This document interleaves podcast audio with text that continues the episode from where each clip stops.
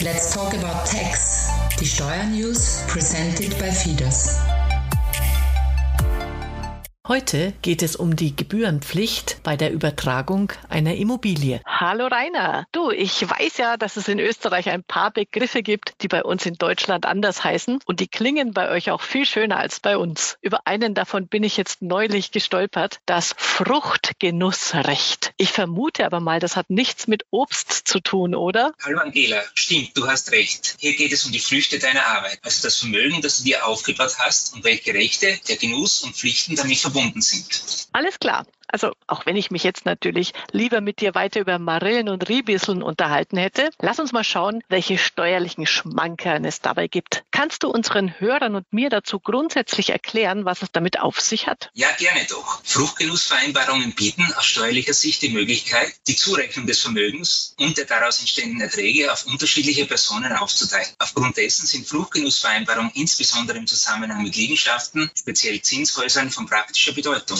Ja, Zinshäuser schon wieder so ein österreichischer Begriff. Wir würden Mietshäuser sagen. Ja, aber ich habe verstanden, es geht um Immobilien. Das heißt also, es gibt auf der einen Seite den Eigentümer und auf der anderen Seite jemanden, der die Mieteinnahmen bekommt. Nehmen wir mal an, ich wäre die glückliche Besitzerin eines Mietshauses und möchte jemandem anderen ein solches Genussrecht einräumen. Was muss ich dann dabei beachten? Zuallererst ist zwischen zwei Genussrechten zu unterscheiden. Für die gebührenrechtliche Beurteilung unterscheidet man zwischen Zuwendungsfruchtgenussrecht und Vorbehalt Vorbehaltsfruchtgenussrecht. Speziell das Zuwendungsfruchtgenussrecht wird häufiger in Anspruch genommen. Beim Zuwendungsfruchtgenussrecht erfolgt die Einräumung der Dienstbarkeit des Fruchtgenussrechtes, also die Berechtigung, den Ertrag aus seiner Liegenschaft zum Beispiel zu genießen, ohne damit zugleich das zivilrechtliche Eigentum zu übertragen. Der Fruchtnießer hat das Recht, die Mieteinnahmen daraus zu lukrieren. Der Fruchtgenussbelastete bleibt wie davor der Eigentümer der Liegenschaft. Beim Vorbehaltsfruchtgenussrecht ist es im Unterschied dazu folgende Vorgehensweise. Das Eigentumsrecht an eine Liegenschaft wird übertragen. Ebenso wieder das Beispiel Zinshaus,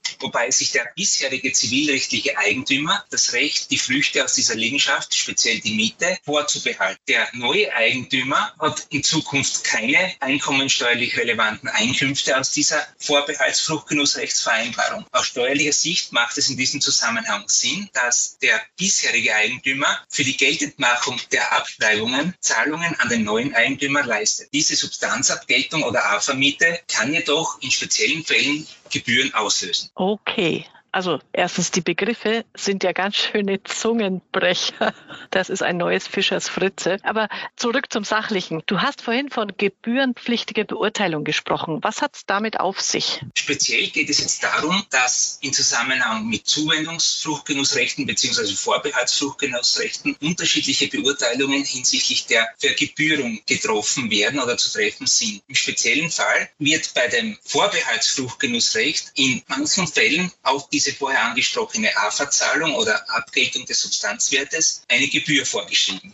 Aus gebührenrechtlicher Sicht unterliegt der entgeltliche Erwerb einer Dienstbarkeit, sprich Fruchtgenussrecht, einer Dienstbarkeitsgebühr in Höhe von zwei Prozent des Entgeltes, wenn über das Rechtsgeschäft eine Urkunde, wie in der Regel üblich, verfasst wurde. Wird nun eine Immobilie übertragen, wobei sich der Übertragende zugleich das Fruchtgenussrecht an der Liegenschaft vorbehält, sprich dieser Vorbehaltsfruchtgenuss und gleichzeitig eine Zahlung für die AFA-Miete Miete leistet, so kann diese AFA-Miete oder Substanzabgeltung als Bemessungsgrundlage in bestimmten Fällen für die Gebühren herangezogen werden. Okay, ich finde, äh, das ist eine durchaus berechtigte Frage, denn dann ist der Kauf der Übertragung gleichgestellt. Ich vermute mal, da gibt es bestimmt ein Urteil dazu, Rainer, oder? Du hast es erfasst, Angela, und zwar erst vor kurzem. In einer jüngst ergangenen Entscheidung des Verwaltungsgerichtshofes verneinte der Verwaltungsgerichtshof, dass in der angesprochenen Vorgehensweise im Zusammenhang mit dem Vorbehaltsfruchtgenussrecht sowohl im Rahmen der Übertragung die Grunderwerbssteuer anfällt, als auch für diese